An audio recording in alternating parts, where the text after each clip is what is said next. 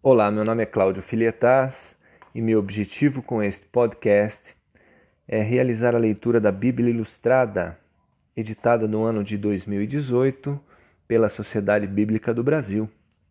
A Bíblia Ilustrada ela consta de 365 histórias selecionadas para serem lidas ao longo de um ano. Crianças e adultos ficarão maravilhados com a clareza do texto bíblico da nova tradução na linguagem de hoje.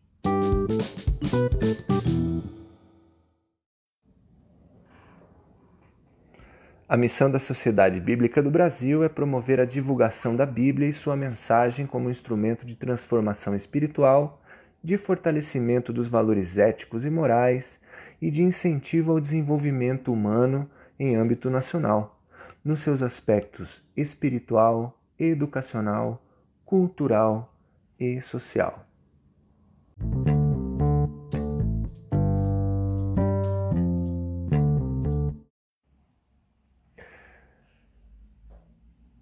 Antigo Testamento, história 13. Deus chama Abrão. Gênesis, capítulo 12, versículos 1 a 9. Certo dia o Senhor Deus disse a Abrão: Saia da sua terra, do meio dos seus parentes e da casa do seu pai, e vá para uma terra que eu lhe mostrarei. Os seus descendentes vão formar uma grande nação.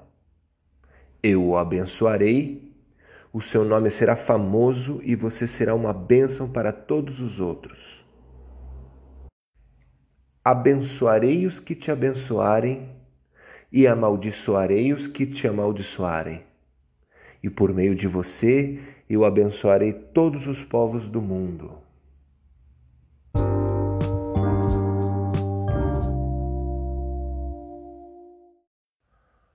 Abrão tinha setenta e cinco anos quando partiu de Arã, como o Senhor havia ordenado. E Ló foi com ele. Abraão levou sua mulher Sarai, o seu sobrinho Ló, filho do seu irmão, e todas as riquezas e escravos que havia conseguido em Arã. Quando chegaram a Canaã, Abraão atravessou o país, até que chegou a Siquém, um lugar santo onde ficava a árvore sagrada de Moré. Naquele tempo os cananeus viviam naquela região. Ali o Senhor apareceu a Abraão e disse: eu vou dar essa terra aos seus descendentes.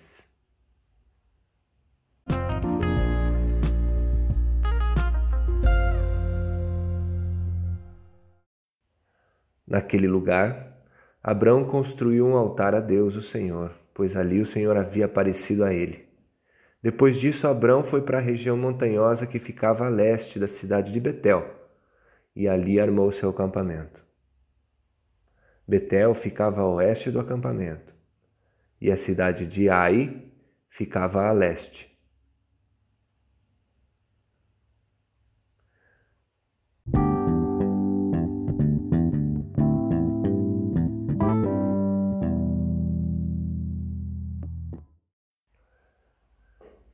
Também nesse lugar, Abrão construiu um altar e adorou o Senhor.